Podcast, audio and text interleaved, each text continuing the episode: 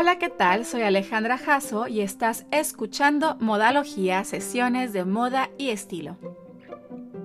La historia de la alta costura señala a Charles Frederick Worth como su padre, el que definió el término y quien sentó las bases que hoy rigen el organismo, creado después por sus herederos, que regula los requisitos para pertenecer al selecto y exclusivo grupo de casas de moda y diseñadores que pueden utilizar el término haute couture.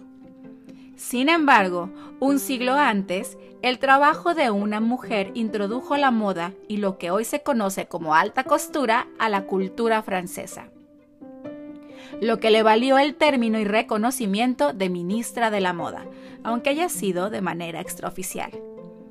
Esta es la historia de Rose Bertin. Comenzamos.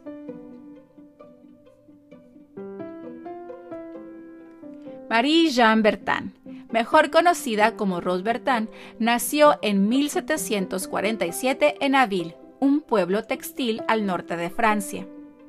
A los 16 años se fue a París y trabajó como aprendiz de una sombrerera y comerciante de moda femenina. Fue tan exitosa como trabajadora que eventualmente abrió su propia tienda, Le Grand Mogol, en 1770, donde vendía cofias, bonetes, guantes, sedas, muselinas, encajes, etc.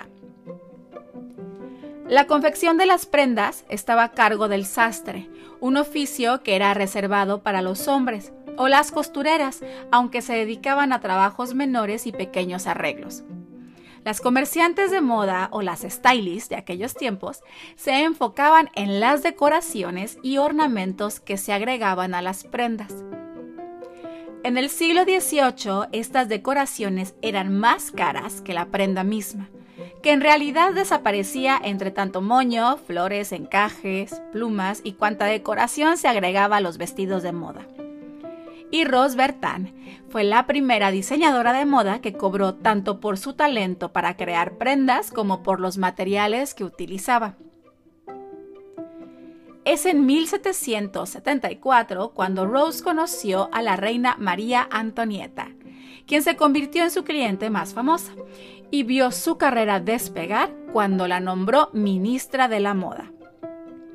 Se volvió tan popular que hay registros que indican que llegó a tener más de 1.500 clientes entre la aristocracia francesa y de otras partes de Europa, como las reinas de Suecia, España y Portugal.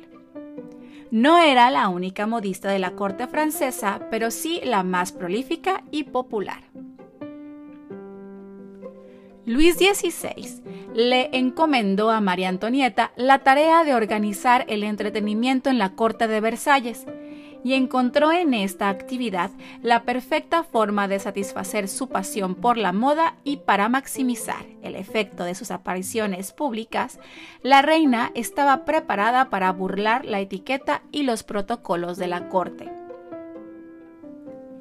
Durante dos décadas, Ross creó para la reina excéntricos atuendos que reflejaban el peculiar y extravagante estilo de ambas. Esto dio origen al estilo que dominó la moda francesa durante el siglo XVIII, el rococó. El estilo más representativo de la dupla era el lujoso vestido de gala robe à la française o vestido a la francesa compuesto de corset y miriñaque para crear la silueta de exagerada cadera ancha y plana y cintura de avispa.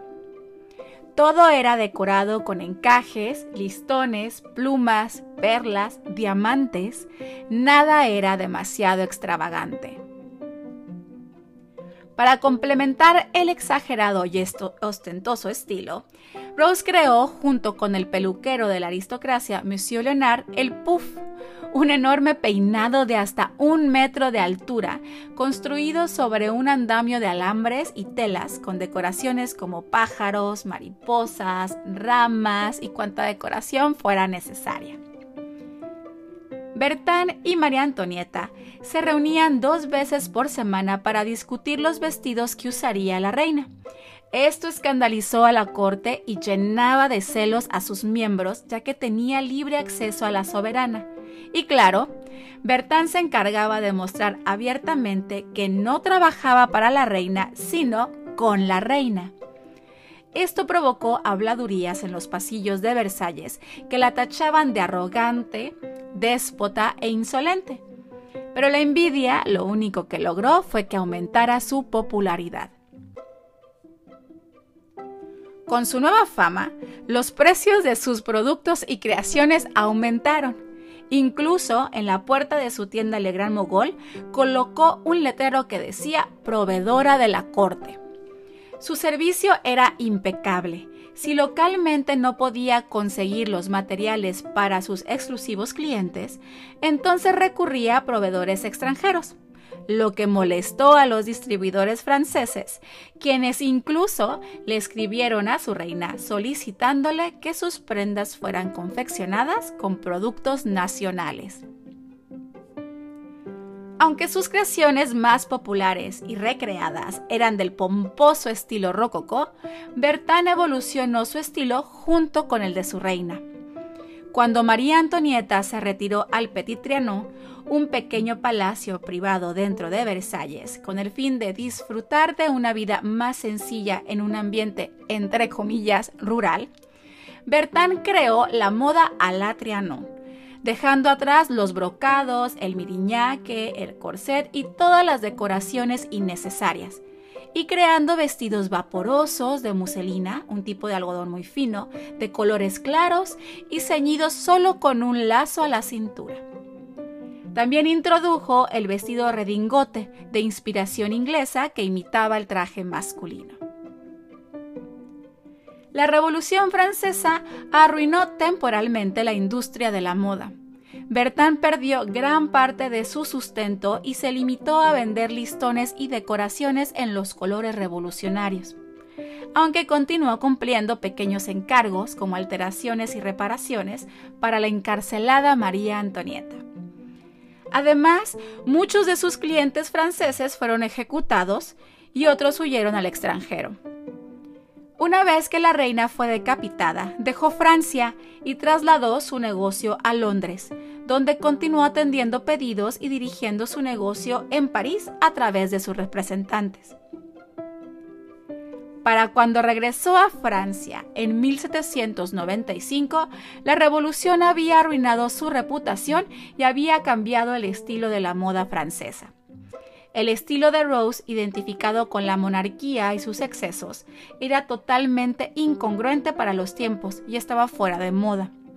Descubrió que la revolución fungió como un nivelador social y que algunas de sus anteriores clientas ahora trabajaban como sombrereras, costureras e incluso como sirvientas.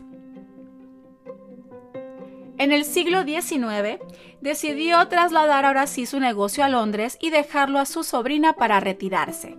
Sin embargo, su negocio y su fortuna nunca se recuperaron y finalmente cayó en el anonimato muriendo en 1813. Rosbertin tuvo un impacto significativo en la moda de su época y sentó las bases para el futuro de la alta costura parisina.